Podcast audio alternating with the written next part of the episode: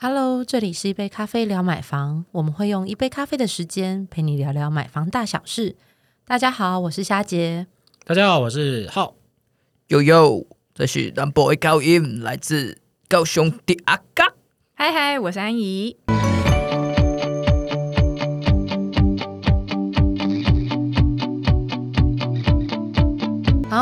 平常我们都在讲小资族买房嘛，今天我们来聊聊不一样的话题。跟我们距离很遥远的事情，但是我我常常在乐屋网站上面看现在市场上有卖哪些豪宅，哦，这是我的兴趣之一。过过干瘾啊！线上逛豪宅，对不对？我是对啊，我都会我们家线上逛豪宅，因为虽然我们虽然买不起，但是你总是会讲说，哎，那如果发现哪个豪宅有房子出来卖，然后被丢上来，像我之前常看到阳明山有那种那个百平的那个哦，独栋别墅，独栋别墅，嗯然后我就想，哦我就一直在关注他说，哎，他要挂多久，什么时候会卖出？真的就是会有一种好奇心，对不对对？对对，我之前租房子租在那个台北市信义区，然后离嗯信义计划区超近，然后我也都会刻意有意无意刻意的跑步，就绕到那边，然后就绕豪宅区嗯在跑步，然后就看晚上点灯率，哦，这栋蛮多的，哎，这栋都空空的，也觉得蛮有趣。是不是？那是不只是他在卖，嗯然后有呃后来呃等于是加入了网之后，其实也很多时间也会看那个实价实价登录、嗯。豪宅的价格，就想说它到底跟那个天我们地面跟天空的距离到底有多远？上面的空气不一样，对，那刚好年度刚过嘛，嗯那呃安怡你有整理了一下那个，我们来讲一下那个去年度对去年度的那个豪宅排名好了。，对对对，我们来分享一下，这个是自由时报他们有做一个整理，就在讲去年二零二一年的七大都会区的豪宅王。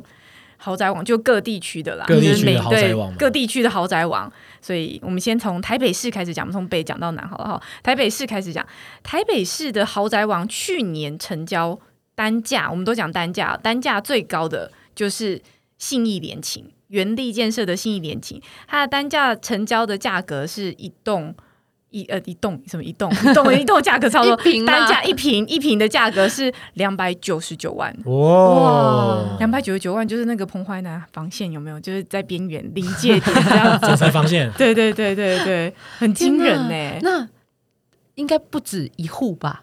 他哦，你说他成交户数成交户数他他成交了十几户这样子十子。几户，对，那每一栋每一户都是一定单价都超过两百五啊，就是价格都非常高这样子。好多干爹哦。两百多万这样子，很惊人。然后最高最高的是两百九十九万，哎呦，然后再来就讲到那个新北市，新北市是千月，千月的价格单价，哎，我们前面讲台北市，讲新北市，好像顿时又觉得那个价值观崩坏，是七十几万。就是 将近三倍了，我是不是应该要反过来讲？先讲台北快市，四倍了。四倍，先讲台北市，后面就会稍微稍微讲说，嗯，没有，我们就觉得，哎，好像还好，这真的是豪宅吗？，对，七十几万好像新北人情何以堪啊？好，然后再来讲桃园，桃园就是非常有名的这个中越建设的中越一品，它的单价是四十四万左右，四十四、四十五，嗯，是不是开始觉得进入一个平价的？蛮合理的啊，对不对？是不是？而且它真的还蛮平价的啊，因为对，它这个单价比比我家的单价还便宜，是不？是开始价值观崩坏，对不对？那 那我是不是也有机会？呃，但是它都是百平超大平书，总价买起来总是价还是买不起了。不是不是几那个二十几平的，是百平起跳这样。对，好，然后在台中市，台中市是宝辉秋红谷，宝辉秋红谷的价格，哎，又回来了，它的价格是七十万，有站上七字头，哎，台中市站上七字头，其实真的很很惊人呢。嗯，对，过去不会有看到这么高的价格。它也是在七期附近吗？对啊，对啊，它在七七期，就是在秋红谷那秋红谷就是那个台中市那边有一个算是景观造景很漂亮的大的地方，绿地了对对对对嗯对对对对。哦，然后那里地段也是非常精华。好，在台南市，台南市的房子是它的建案是远奏曲，然后它的价格我一讲，我觉得大家都会想出去买，它的价格是大概二十五万左右。单他该。不会也是要摆平吧？他他一定也是摆平，只是他的单价二十五万，会不会觉得嗯买起来呢？一室两三户有没有？就是那个我可以那我可以去一瓶换两瓶的概念，真的是不是？你就觉得说为什么我在双北地区但但没有办法了，我还是没有办法买到百平啊，营收那么大，对不对我？只能遥望这些这些房子。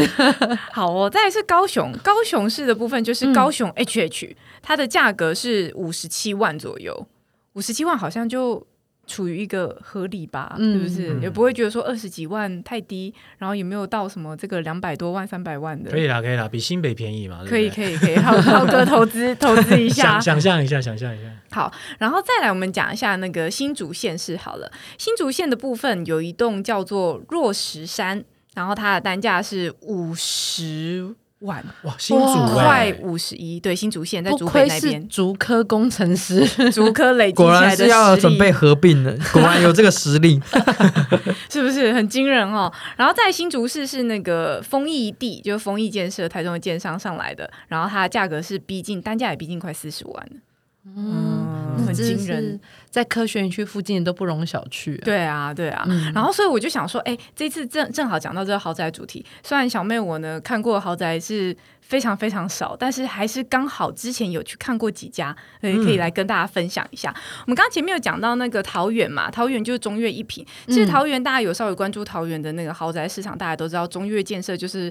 桃园的豪宅第一品牌，然后它非常非常的具有风格，就就是古典啊、巴洛克那种华丽风格这样子，哦或者什么列柱、回廊、喷泉等等之类的，然后石材啊、雕塑啊，就是弄得很像华丽的宫殿那样，的就好气派哦，非常气派，这就标准的那个中越建设的风格。我跟你们说，它就是大厅要挑高，要多高有多高，就是人家大厅就是讲说什么六米、八米，然后它一下子跳高到十几米这样子。哦对，十几米是几层？是呃大概三三三四层层，。三四层对大厅大三四厅层，没错没错，因为像我之前去看那个中越上林苑那一嗯栋、那一栋建，就是那一栋建案这样子，然后它的大厅是挑高十二点四米，那还不是他们。所有的案子当中最高的啊，但它也是做的非常豪华气派，这样。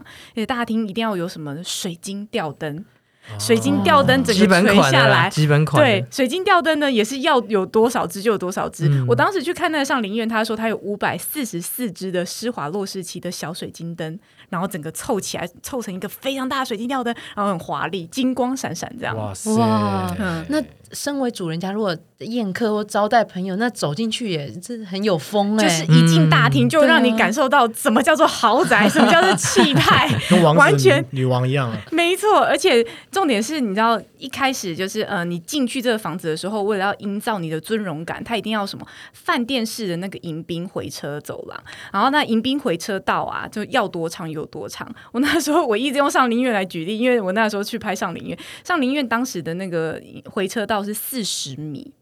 就是你能想象他为什么要回车道？因为就是要尊荣感嘛。嗯，驾驶就是司机开着车之后，然后嗯，然后开车进入那个社区的时候，要先把老板放下来，然后再开车去停车这样子。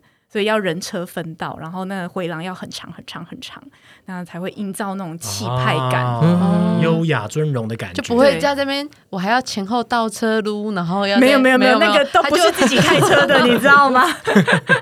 对，然后再来就是，通常中庭花园它就会跟你强调它的绿覆率有多高啊，例如说超过六成啊，然后我们会种什么树什么树，例如说种银杏、种樱花、种桂花、种落羽松，我家就有落羽松，我都不用去外面追什么完美景点嘞跑景点啊，对啊，超级豪奢的。然后最后，我觉得这个最绝，就是通常还会有一个什么老板的独家收藏。什么铜雕艺术品啊、油画品啊，例如说像中泰建设，他们很喜欢弄这个中泰美术馆这样子，嗯那价值就是无价，因为是老板的私人收藏，然后放在大厅这边展示，供大家观赏。跟老板一起收藏这个产品，这样，对，嗯所以就是这个价值就是非常非常惊人，这样你就已经是还会跟你说这是一个艺术品，很难衡量，对不对？然后不过我近期刚好有看到报道有讲到说，中裕建设他们其实有在讲说，他们近两年的风格开始转向现代了啦，他们就是。过去早期呃早期的这个豪宅的这个豪宅客的买方，他们喜欢这种比较奢华的古典的风格。那近期大家都喜欢强求什么现代简约利落的风格，哦他们渐渐也有开始在转型。之后会不会要强调科技感？哎，搞不好元宇宙建筑，对 就是完全一切声控，有没有？对，讲到元宇宙，我岔出去一题。我那天才看到有一个建案，它的那个那个什么，它的建案的行销的 slogan，他就写什么什么发挥你的元宇宙，或者是买到你的元宇宙之类。我就想说，那它房子是空的吗？你要戴你要戴那个三 D 面罩，就会看到所有的家具。NFT 豪宅，NFT，NFT 豪宅。也是蛮有趣。然后另外可以再跟大家分享，刚刚我们讲到说，在新竹县的那个豪宅的部分，有一个若山若石山。然后这个这个案子啊，这个案子我没有看过，但这个同一家建设公司叫做半亩堂。半亩堂它之前的第一个案子就是若山的第一期，我曾经去看过。然后我觉得可以跟大家分享一下，就它的这个风格刚好跟中越建设是两个相反。我们刚刚中越建设就是挑高要多高有多高嘛，气派啊气华派啊然后回廊要多长有多长、嗯。哦，没有，若山就走一个什么地方创生的感觉，哦跟在地结合。地方创生，然后错跟豪宅绑在一起。没错，因为呃，那个半亩堂他们的嗯。名字是半亩堂环环境整合，它其实不是说我们是一个建设公司，他们强调就是他们要跟地方怎么样去做结合，强调绿建筑这样。然后我可以讲一下之前看到那个若山的样子，就它若山那时候在盖的时候，一起的房子在盖的时候，他就先在那个建案的旁边的。土地去种水稻，有机水稻，然后种水稻要干嘛呢？他就之后用那个稻壳，就是水稻种完之后脱壳的稻壳，然后混着红粘土啊、糯米呀、然后石灰等等的，就把它集结成来变成建材，然后用在他们建案里面的那个大厅的一个红泥墙的材料，嗯，然后跟那个当地的就是住户啊，还是什么居民，大家一起去做这件事情。他就是要强调怎么样跟在地产生连接这样子，然后会跟你讲我们每一个故事，呃，每一面墙啊，每一个造景都有它的来历。然后像是他们在那个车道入口的时候，他们有做那个迎宾的水铺，然后去种植一些蕨类。我说，我觉得真那个，虽然我没有看过很多豪宅啦，再三强调，但我真的觉得半亩塘的那个若山的那个呃迎车车道入口跟它的那停车场，真的是我看过最漂亮的停车场。它停车场每一个位置都打灯，哦就是像美术馆你看到在打油画灯的那一种灯，很漂亮，非常漂亮。而且你能想象那个迎宾的那个水铺种植蕨类嘛？它是在车道入口哦。嗯就是说，你开车下去的时候，你看到不是稠稠的水泥墙，不是什么 PUD，、嗯你看到是一整片的那个水铺，就是小水铺，嗯然后上面有蕨类这样子，就是很像餐厅的造景的那一种。哇很漂亮，非常有 feel，、而且它那个它的那停车场最厉害的部分是，它有一个非场非常大的直升墙，在停车场哦，他打造了一个呃两百六十六平方公尺大的直升墙，大概深入地下三层楼。你的直升墙是指它是它的外墙外呃，应该说看得到的地方，它其实都是有植物的。，对它它上面种了多就是很多蕨类，什么嗯狗、金狗毛蕨，然后三叔啊等等。我上次之前跟他们聊天，他们还开玩笑说，哎，三叔可以吃啊，哦，对，山猪可以你可以，去摘来吃，对它就是直升墙，就是对它就是整面的整面的蕨类这样子，你可以想象嗯打到地底三层楼，在那个呃停车场。然后去做，就是然后他会做一些洒水的那个装置，就是基本上你就不用什么人工在维护它，就是做机器的一个呃维运这样。然后有几个好处，第一个就是说它可以保持空气的流通。你就不会觉得地下室很闷，然后它可以调节室内的温度，然后解决那个闷热的问题，这样，然后更重要就是美嘛，很漂亮啊，而且那直升墙很大，非常的豪奢，你就会觉得说哇天呐，一般人家都只会坐在外面，怎么会想要坐在地下室？非常非常华丽的做法。哦好想去参观哦。哎，我我可以等一下给你播影片给你看，因为我自己有去拍，哦我真的觉得很值得啦，就是他的那个用心的程度很厉害。然后再来就是它的它的每一层楼，它都会，它是设计一个错层阳台，然后阳台上面都有种大树，然后对，就每每家一棵树吗？对每家都有，它做成阳台，然后每个阳台上面都有。然后他当时他们在设计这个树的树种的时候，它是针对不同的节气去安排。所以如果你是比较低楼层的树，你就是它就会归类说啊，那你可能是中低海拔，你比较适合种，比如说榉木。然后如果你是高楼层的树，那他就觉得你海拔稍微比较高一点，他就会安排说，那你可能是种什么赤松或者是罗汉松等等，还有去针对不同的树种，然后它不同的海拔去做安排。所以不同楼层种的不同的树还不一样，好有趣哦，是不是很惊人？这个这个客人一来，他想说，哎，那你家为什么要种这个？你还可以把这个故事讲给他听。对，你可以，跟他讲说，哦，我家种的是这个，但是我楼下的邻居种的是别的，因为他们因为我们海海拔不一样。对就是很多故事可以讲这样子，然后就让他可以，他这样不同海拔的树种还有一个好处就是你四季都会有不同的景致，因为每一个树的树种它的开的花期的时间可能是不太一样的，所以这四季都会有不同的景观这样子。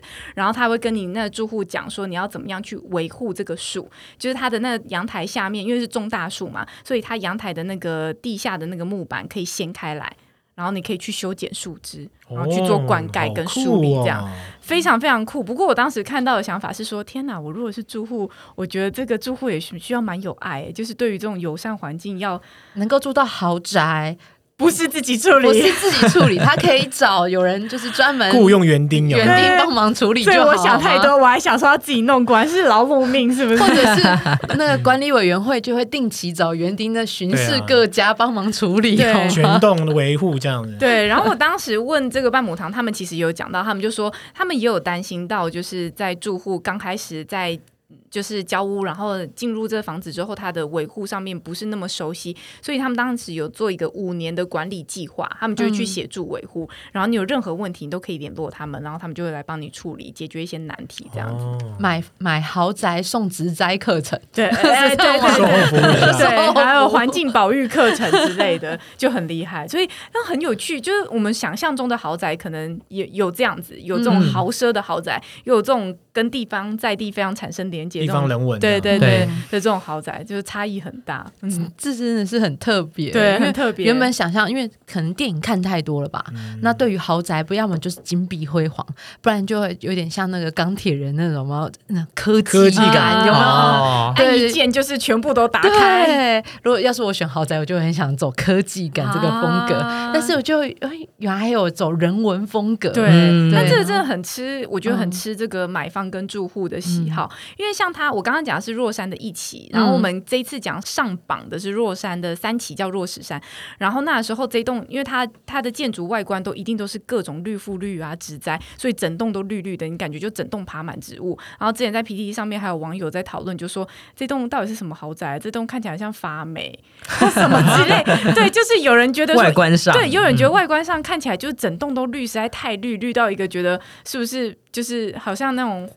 蔓草丛生的感觉，这样子，也有人会觉得不喜欢，但也有人很喜欢的、啊，就真的很感觉见仁住在见智啦。嗯。住在森林里啊，你就不用去找小木屋啦，哎、你对你说对了，就是对对对阳台打开就是那个嗯。没错，因为他们那时候这房子要叫若山，他们就是跟你讲说进。进到自己家社区，就好像在爬山，嗯就好像一座山，好这是他的诗意啊，真的。所以你就跟他说我要去露营喽，然后其实住在家里，对我家就是山这样子。然后他们在做中庭的那些社区规划，他会创造很多各种行走的空间，就会觉得在里面走来走去，好像蛮多空间可以休憩呀、然后可以思考，可以想象各种事情，放慢步。调这样。对对对对对，就是整个氛围会不一样，我觉得蛮有趣的啦。这样讲好像我们在帮他夜配一样，中越也蛮好。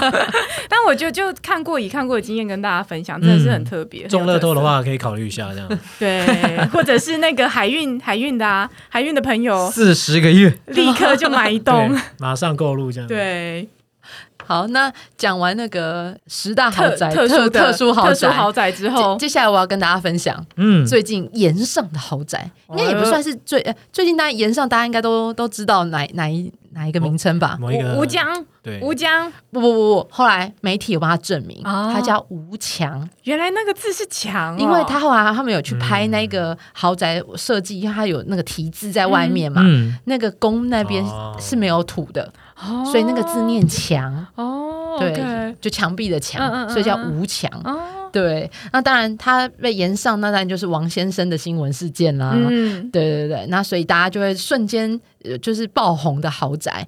那它其实，在那个仁爱路三段那边，所以离我们也还蛮近的。然后屋龄是九年，然后它呃，它它其实楼高二十一楼就四四十七户啦，大概平均大概一层两户的概念这样子。那不过它的单价也很直逼你刚刚讲到那个排行榜。嗯嗯，它那个它的最，它曾经销售最高单价是每平两百五十四万，很高哎、对就是房市比较就是豪宅往上走的那个时候，对，嗯、所以那个王先生，大家有翻出他的实价登录嘛？所以他当初购入的时候好像是四亿，哦，有没有？很惊人？真的。这应该是大家最最近那个话题度最高的。没错，全台都知道了，对对对，而且其实我们有去做那个网络的搜寻调查，其实呃，那那新闻那一阵子的时候啊，你查询房地产最热搜的字眼，除了大家一般看到的什么十家登录啦，嗯嗯嗯再来就是无墙了。嗯，对，嗯然后还有各种写法，因为有时候网友会打错，对。那但是很多人打错，所以他都会变热搜排行榜。嗯无墙或无疆都是这样子，对对对对对对对、嗯。对，那这是呃，这是第一个最近期。嗯那还有一个呢，我还找到了一个。嗯，他虽然最近没有什么太大新闻，但是三不五时呢就会出现在新闻当中。嗯，对，那就是大家知名的豪宅仁那个仁爱地堡。啊，对，那那呃，他曾经有媒体开玩笑啦，嗯大家应该说他就下了一个很耸动的标，叫做那个台湾呃犯罪率最高的住宅。好，那当然当然你知道。因为你要看人数嘛，因为它是豪宅，户数不多了，然后又住了非常多知名的人士，那当然知名人士就会有，他们可能都有各自开公司，然后所以公司可能就有一些呃，比如说呃法律纠纷上了新闻事件，对，所以大家就把它通通都归类在他们身上，嗯。然后就开玩笑说它是全台犯罪率最高的豪宅。对，那不过啊，它的户数就比较多了，它总共有就是一百六十八户。嗯对，然后那当然像比如说大家最有名的就是像鼎呃鼎新魏家就有十四户啦，然后或者是像小 S 好像也住在地堡嘛。对，那他们其实那而且他还有个很有名，他是蝉联住宅帝王十一年。哦，十一年呢，，因为他刚刚的那个成交价非常高啊，嗯对啊，那所以如果最高也有到两百九十几万，对对对对对对对，他蝉联了十一名这样子。虽然它的屋龄十六年，它不是很最新的，但是它就是大家一只要想到豪宅，就会想到地堡对，。就第一品牌啦，有一种豪宅老大哥的感觉。对对对对而且很多大家都会笑称说什么那个地堡的那个。公社啊，就是拿来谈生意的，在里面又谈了不知道几亿的生意，因为你知道下楼就是啊、隔壁那个谁家谁家，然后就直接这笔生意就这样结束了。嗯他最近一个新闻啊，其实是在呃去年的九月三十号的时候，那那时候作家黄大米在脸书上有发文提到说，诶，他看到地保有一户要出租，然后一个月的租金是三十五万。等于是你住那一一晚要一万块一万多块钱，然后他就会他那时候就想说发文就想说，那是不是该去干脆去租一个月，然后呢就开放让大家参观卖门票，卖门票，对，他要卖门票，然后大家就想说，那这样门票收多少钱？啊，收一九九嘛，然后当然开放多少人？你要去你要去干嘛？请精算师算一下，对对对对，看豪宅啊。那不过当然，因为那说笑啦，因为其实豪宅都还有管理上的问题，对啊。也不可能让你只是租户对。这样子让大家参观，不可能。对啊，之前也有 YouTuber 去拍一些豪宅开箱，嗯。然后结果就被攻击嘛，就是就产生一些纠纷，因为他们就会觉得说啊，其实你豪宅公社我们不想要公开，嗯。嗯其实会有一些问题，对，而且三十五万绝对不止三十五万，因为它管理费非常贵，对啊，呃管理费好像九万多吧。非常贵。对啊，所以这样一个月加起来也要四十几万呢、如果要租的话，好，那这个是大概是呃去年度最延被延上的豪宅系列。好，那我还要再提两个。其实它虽然不是那种因为呃什么特殊新闻事件，那不过大家也有可能在新闻当中也会被提到，不过是比较正面的啦。嗯对，那一个就是那个桃竹影园，啊。就是在新一区那哦栋螺旋豪宅。螺旋豪宅，对，旋转，旋转。那前阵子看到的新闻是，那其实在探讨说，他当时因为应该是哦，它有一些回馈计划，回馈计划。对，是是有想说，哎，有些公共区域是可以开放申请参观的。这个就是真正可以开放申请。对对对，我们在期期待可以去看那个桃珠公园这样。是，啊，那。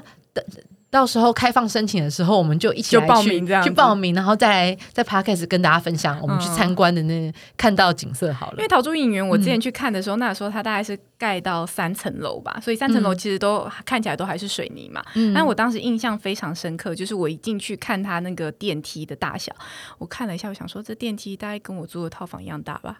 电梯超级大，因为它它可以可以开。呃开车，对它可以？开车，连嗯救护车都进得去。它电梯非常大它标榜是车子可以直接进到对。救护车，救护车欸都进得去，它是比一般的那个车可以停车的车的那个尺寸更大一点，哇！狭长型东尼史塔克有没有？嗯。开车回真的？就直接开车回家啊、但因为它是豪宅，所以通常都查不到单价嘛，对？实价登录、哦，因为对对对，可以跟大家解释一嗯下，桃竹影园你现在在内政部的实价登录网，或者是我们乐屋网网的嗯的那个实价登录录也没有，嗯对，因为它是算是比较高价的交易，所以有可能都会被剔除，所以现在是看不到的。所以大家可能只会在新闻当中看到号称一对瓶超过六百万，目前无法被证实 对，对无法被证实嗯这样子。好，那再来一个就是呃，在去年还要看到一个新闻，那个是首席公馆。对，嗯那这个也是一个有出现在新闻当中的豪宅。那那那为什么有看到这则新闻呢？那它其实是因为是三户二十五、二十六、二十七的顶楼户，然后一起买，所以整个成交总价十呃十二亿八千多万，嗯逼近十三亿超。级高，对，超级高，然后每平的单价就是高达三百二十六，嗯，对对对，这个我这个我有看到，嗯。可以补充说明一下，因为现在大家就在讨论说这个价格到底要怎么拆分，因为它那一、它那个成交的那个顶楼户啊，它好像也包含露台，哦，嗯难怪，对，所以它价格是会整个被抬高对，了会抬高，对对对嗯。对对。因为我想说，哇，一瓶三百六十二，哎，那怎么没有算是去年度的榜首这样子？好像还在等他的那个交易资料出来这样子，哦，而且蛮有趣，因为首席公馆我印象很深刻，我当时在信义区看到他的那个。呃，就是建案的广告的时候，嗯有看到他他的那个平数是一百多平，跟两百两百多少，两百三十几平。我天哪！我觉得现在西计划区的豪宅怎么还有办法盖那么大？像旁边附近的卓白啊，也是大概两百六十平左右。嗯，那想象两百六十平到底是怎么大吗？就是每可能从从这边走到那边，从 A 点走到 B 点要走五分钟之类。好远啊！对啊，可以在家里溜滑板车，好像也不错哎好。像也当然是很不错，无法想象，超级大。以上就是跟大家分享，就是呃，在新闻当中，就是嗯去年的新闻房产新闻当中看到的四个豪宅这样子。嗯，诶，如果你们也有觉得不错的豪宅议题啊，想要跟我们分享的话，也可以到我们粉丝团那个私讯我们哦，我们也很想要知道你们的想法哦。那这一集就是特别整理一下豪宅的相关资讯啊，那希望你们觉得有趣哦。那别忘了帮我们五星推荐分享出去哦。那感谢你的收听哦。我们下次聊，拜拜拜拜。